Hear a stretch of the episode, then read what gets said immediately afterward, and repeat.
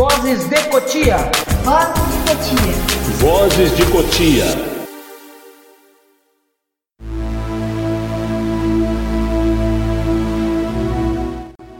Eu me senti teu brilho naquele que a noite clareou.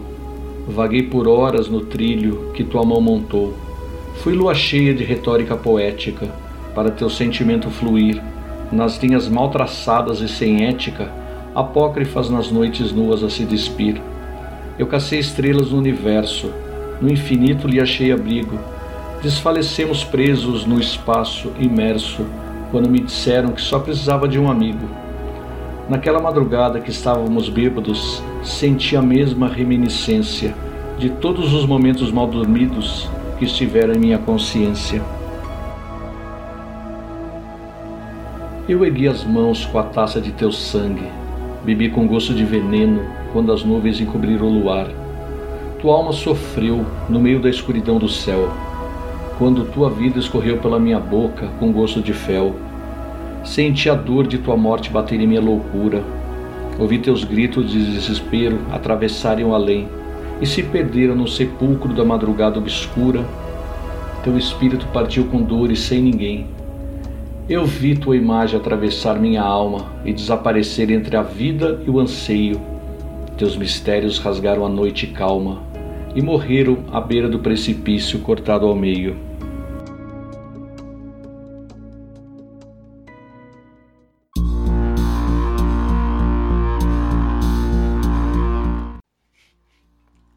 A voz que ouvimos é de Cláudio Alexandre Magalhães o paulistano que adotou Cotia como sua cidade e como seu refúgio para escrever seus contos, romances e poesias. E um dos seus livros que está no forno é O Cemitério do Bosque, que deve ser lançado em julho deste ano, e nós vamos ter um pequeno spoiler no decorrer deste episódio. Seja muito bem-vindo, seja muito bem-vinda. Eu sou a Sônia Marques e você está ouvindo o podcast Vozes de Cotia, projeto viabilizado com recursos da Lei Aldir Blanc e apoio da Secretaria Especial de Cultura do Governo Federal e Secretaria de Cultura e Lazer da Prefeitura de Cotia. O tema de hoje é terror. Como quase todos os poetas, Cláudio Alexandre Magalhães iniciou sua carreira de escritor na poesia romântica, mas aos poucos foi migrando e hoje se dedica a escrever sobre o universo da escuridão.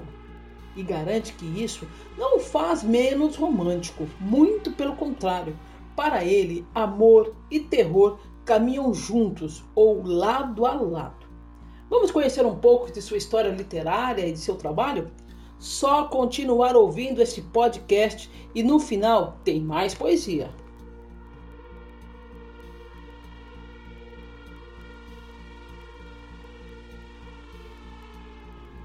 Alexandre Magalhães, seja muito bem-vindo, muito obrigada desde já por aceitar participar desse projeto Vozes de Cotia, você que é um, um, dos, um dos grandes representantes da cultura, né, da, da, literatura, digamos assim, na cidade de Cotia, embora antes a gente estava conversando, você fala que você corre aí por fora em todos os locais, e isso é importante porque a literatura Sim. e a cultura não tem fronteiras, né?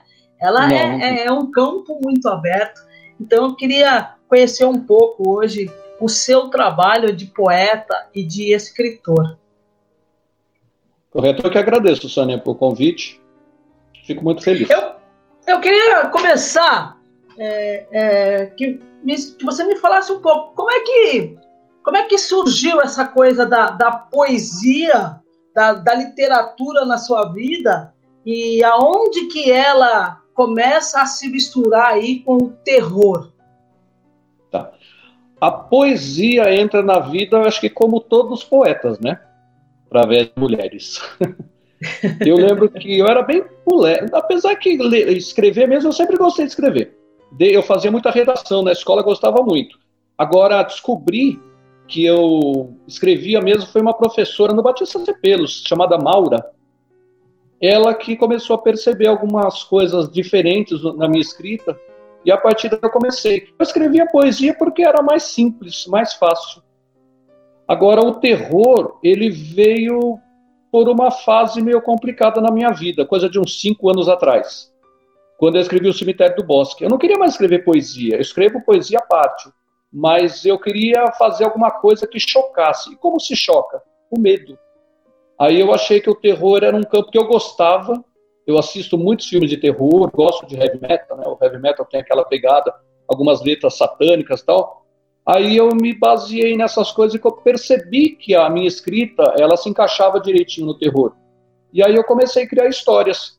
Foram poemas com, com, com toques assim de medo, depois foram contos, até sair o romance, O Cemitério do Bosque. Ô, ô, ô, ô Cláudio, e essa história, como é que você busca, a, a da onde que vem? Dizem que, dizem é, que, todo, que todo poeta tem sempre uma musa ou um muso inspirador, né? Como é que você busca inspiração para escrever sobre terror? Então, eu, eu acho que o terror e o amor, eles estão juntos.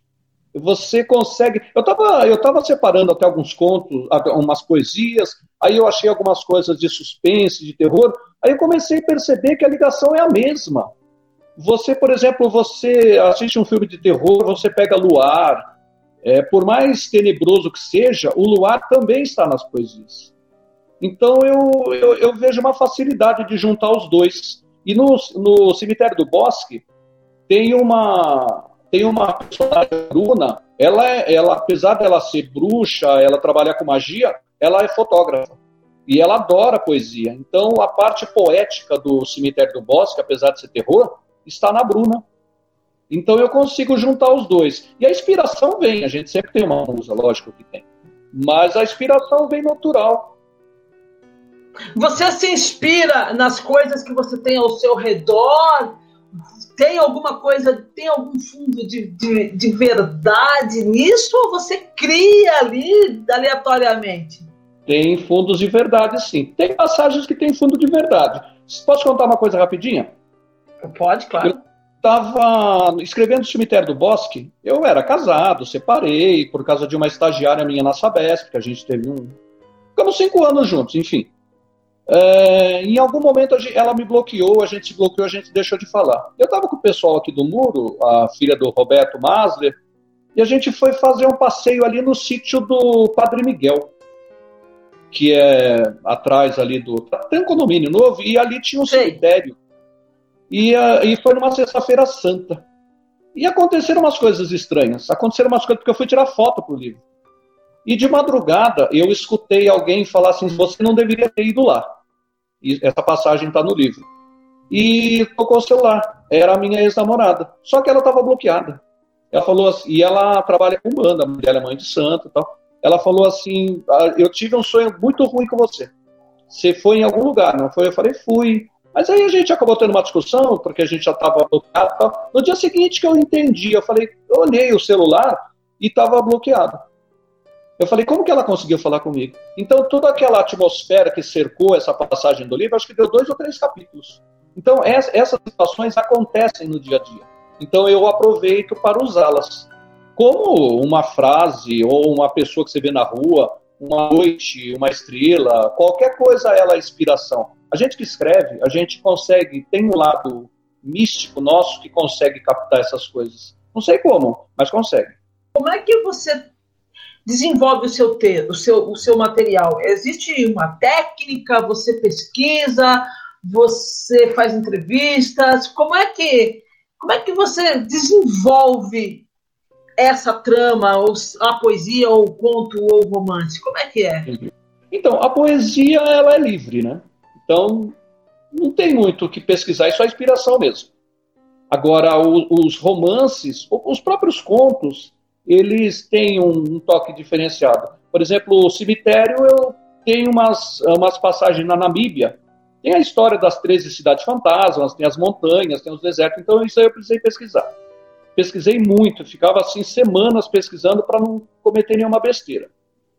Agora, o, o editor da DIN, o Leandro, ele me cobra muito, mas muito mesmo. Ele está fazendo a correção do cemitério, ele fala: Meu, você precisa entender que o, o leitor não é você. Você coloca a sua coisa, mas você precisa dar umas dicas para ele às vezes, né? Então eu me perco nisso, eu estou me policiando muito. em, re, em relação a passar o que realmente precisa ser passado, não passar o que está dentro da minha cabeça. Ele fala que é uma coisa muito diferente. Então essas coisas eu estou me policiando muito. Mas é, eu, eu, eu, o roman, o, o, os contos já são diferentes, os contos são mais curtos, né? Então você uhum. não precisa ter tanta. Lógico que é, as informações são importantes, mas o romance não pode. Você tem que estar dentro do seu contexto, você, do seu contexto, você tem que estar dentro do seu tempo e não sair fora dele para não, não, confundir a cabeça do, do leitor. Porque é, livro não é filme, né? Que você explica tudo no final, é diferente. Eu, eu estive dando uma olhada lá no seu site, Universo da Escuridão. Da onde que surgiu esse universo da escuridão? Ele é só para ou ele é só mesmo para divulgar o seu trabalho, os seus livros? Ah, o nome veio por ser amplo, pelo universo ser amplo, né? E pela escuridão ser os temas que eu estou divulgando agora. O, o nome saiu daí, mas o ele, ele, ele, na verdade, ele serviu mais para como base para o Contos e Lendas da Escuridão. Aí o escuridão também vem daí mas o cemitério do Bosque vai ser vai entrar também nessa nas páginas desse desse site. Qual é o enredo, resumidamente, do cemitério do Bosque, só para para gente deixar o, o, ouvinte assim aguçado em querer ler? O cemitério ele é um ele é um romance apocalíptico. Ele precisa um, existe um demônio na época de Cristo mil é, dois mil né, anos antes, na, na, na, anteriormente, né, e ele precisava ser liberado. Só que há dois mil anos ele está preso, dentro de um, de um subinferno. Abaixo do inferno tem uma mansão ah, sobre ela que ali se constrói, foi construída uma igreja negra. Essa igreja negra caiu, foi subterrâneo. Então esse demônio está tentando conquistar almas. Mas para ele ser libertado, ele precisa de 300 almas puras. E essas 300 almas puras vão, vão surgir situações durante o, o livro, né? Existe um grupo de quatro adolescentes que vão tentar lutar contra eles. Cada um tem seu poder. E aí junta-se o poder na natureza através das bruxas. É, tem um, um, grupo do bem contra o grupo do mal. Na verdade, eles vão tentar. Esse demônio precisa ser liberado para que o apocalipse seja completado. Na verdade, Nossa. o enredo é mais ou menos isso. Tem algumas sacadas, tipo a igreja, que é a igreja subterrânea, ela tem três torres, mas não tem sinos. Ela tem 3666. Quando dava 18 horas, o, céu, o sol batia ali, refletia e abria um portal. Então, no livro tem vários portais. Tem o portal do cemitério, tem o portal da igreja, tem um, tem um lugar que eu chamo de onde as águas tocam o céu, ali também tem um portal. Então é uma história bem complexa, tem bastante passagem. O livro tem 675 páginas. É muito grande. Nossa, é grande, é grande. Tem história, é bem... tem história. Agora, tem, tem só, só voltando naquela, naquela coisa que você falou, de que, que terror e amor é, é, estão ali, lado a lado. Ah, nesses contos, por exemplo, no Cemitério do Bosque, tem uma história de amor também ou você deixou isso passar? Tem. Tem. Toda vez que chega no final, que eu estou lendo o final, que eu estou resumindo, eu dá vontade de chorar apesar de ser terror. Olha! Porque são, então são tem, dois que... casais. Tem a Bruna com o Anderson e tem o, o Denis com a, Sof... com a Sofia. Mas, na verdade, não vou dar os spoilers, né? Mas são essas quatro pessoas são os principais. Então tem história de amor do terror. Tem. O, o e... Contos e Lendas da Escuridão, ele tem passagens que é. Sabe o, o terror psicológico? Tem muitas uhum. passagens do terror psicológico que são, claramente, quem me conhece sabe, que são o terror do relacionamento rompido. O, o, conto O Trem é um deles, o Espelho é, é, um deles. Então é o terror psicológico do pós-término de namoro. Sabe aquela coisa que você fica se martirizando por dentro? Isso é um terror interno. Isso é um terror psicológico. Você me disse que estava para lançar um outro livro de poesia, é isso? Isso. É, na verdade, eu, já, eu, eu, até já podia ter lançado, porque eu ia colocar em plataforma digital, chamado Poesias para uma, para uma Noite Solitária. Também são, são poesias. poesias, eu acho. E são poesias de terror. Não, poesias românticas. olha só, olha só. Então, quer dizer. Os meus primeiros livros eram de poesias, assim, bem, bem românticas mesmo. Tem o, o livro que eu lancei em 91, chamado As Diversas Fases do Tempo. Ele é todo ele romântico. Eu tenho esse meu lado. Eu comecei agora, faz 5, 6 anos que eu estou no terror, mas eu sempre gostei de poesia. Você acha que as pessoas, é, é, em alguns casos, por exemplo, é, é, por, por ser terror, existe algum preconceito em relação a, a você escrever sobre terror? Não. Não. Tem, tem pessoas que têm medo, mas que todo mundo tem medo de alguma coisa. Você apaga a luz da sua casa, você tem os dentro, você tem o receio. Todo mundo tem medo de alguma coisa, não tem como não ter. Eu acho que o tabu hoje, principalmente no romance, eu tenho, eu estou escrevendo algumas coisas eróticas.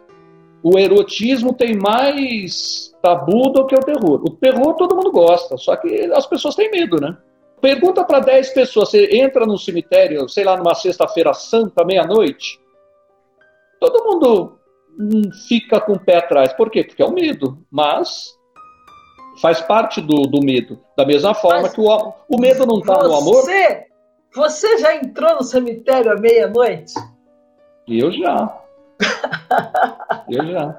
Eu fui tirar fotos. Eu fiz uma sessão de fotos com o cemitério do Bosque. E não te deu medo? Dá, lógico que dá. Eu moro sozinho. Então, às vezes, eu assisto filme de madrugada. Então, apaga as luzes, porque não dá para assistir filme de noite, de terror de, com a luz acesa, né? Dá um. Sabe, no fundo, no fundo, fica assim um pouquinho. Mas faz parte, porque esse medo te inspira alguma coisa.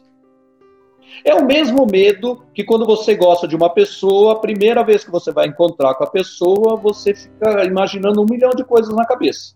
É o mesmo medo. Só que a diferença é que é do amor e outra é do terror.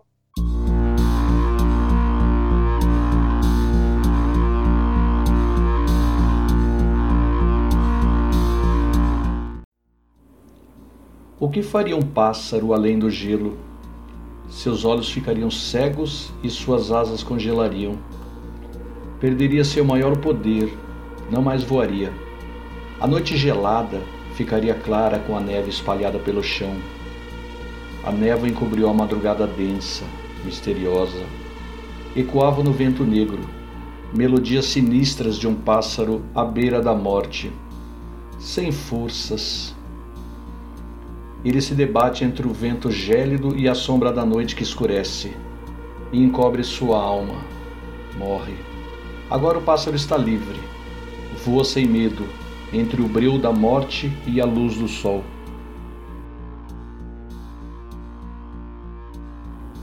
Ele esperou, por horas, sob o luar, ela aparecer. E depois foram dias, mais tarde meses e anos, até que ele percebeu depois de décadas, ela nunca mais apareceria. A madrugada tem um ar solitário, uma sombra na escuridão. Olhar para as luzes dos altos prédios e se ouvir no meio de um comentário, na mesma sintonia da solidão. Olhar e não enxergar o que a noite quer dizer. Sonhar e acordar sem entender o que falar Vejo apenas sombras no meio do nada. Nas ruas desertas da cidade vazia, penso nos dias e na madrugada. A solidão mostra que não há ninguém nas ruas. A sensação é a mesma todas as noites. E se nunca mais sentir o efeito das luas, ela vai continuar a cair após vários açoites.